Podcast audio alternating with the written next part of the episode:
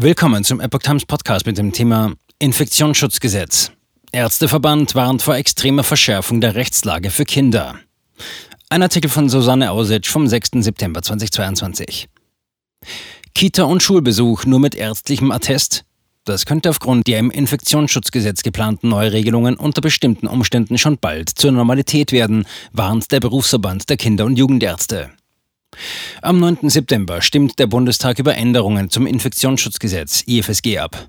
Der Berufsverband der Kinder- und Jugendärzte BVJK warnt vor den Auswirkungen der geplanten Regelungen. Diese könnten dazu führen, dass Kinder und Jugendliche mit Erkältungssymptomen und solche, die von einer Covid-Erkrankung genesen sind, von Schule und Kindergarten ausgeschlossen werden.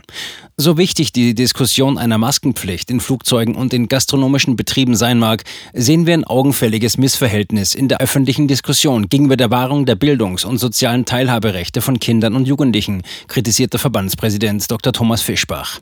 Eine solche extreme Verschärfung der Rechtslage nach 30 Monaten Pandemie kann von keiner Seite ernsthaft gewünscht sein, heißt es weiter von dem Verband.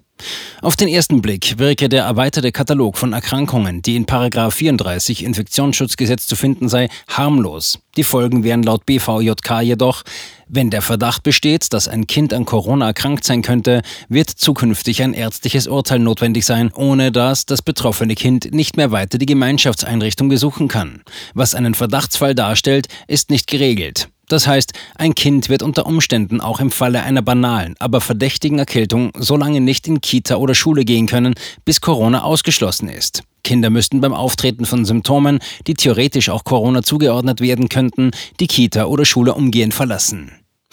Wenn ein Kind an Covid-19 erkrankt war und ein negativer Antigentest bestätigt, dass die Erkrankung überwunden ist und insofern keine Isolationspflicht mehr besteht, reicht dies nicht mehr aus. Das Kind kann nicht weiter in die Schule oder den Kindergarten gehen, sondern bedarf zukünftig hierfür zusätzlich einer ärztlichen Bestätigung.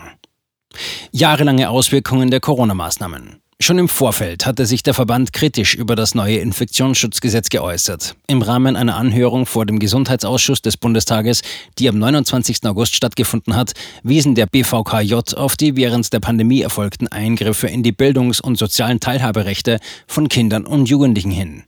Die Schließung von Kitas und Schulen sowie Einschränkungen bei der Freizeitgestaltung sehen sie als Mitursache für gesundheitliche Schäden der heranwachsenden Generation, darunter Übergewicht, Suchtverhalten, Probleme im Sozialverhalten sowie psychische Beeinträchtigungen. Diese gesundheitlichen Schäden werden Kinder und Jugendliche möglicherweise jahrelang begleiten, heißt es in der Stellungnahme vom 29. August. In der Vergangenheit sei der Schulbetrieb durch die mit Corona-Tests verbundenen Isolations- und Quarantänemaßnahmen massiv gestört worden. Dass ein Kind als Kontaktperson eines Corona-positiven Mitschülers in Quarantäne muss, sei keineswegs gerechtfertigt. Hier könne man mit häufigeren Tests agieren, so der BVKJ.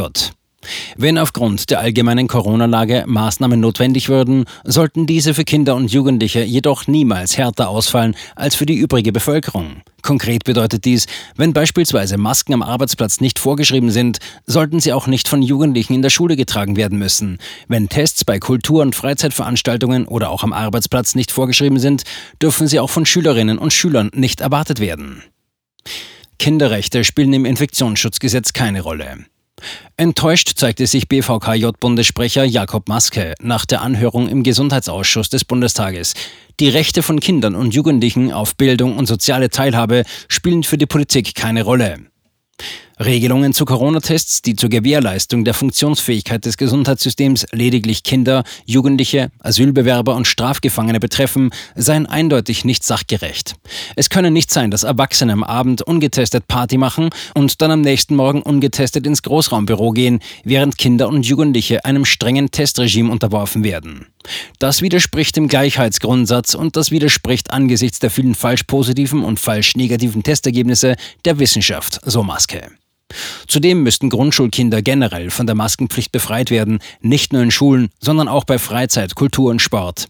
Aber auch Kinder und Jugendliche an weiterführenden Schulen sollten nicht als Erste in den Blick von verschärften Einschränkungen geraten, die für Erwachsene bei Arbeit und Freizeit nicht gelten.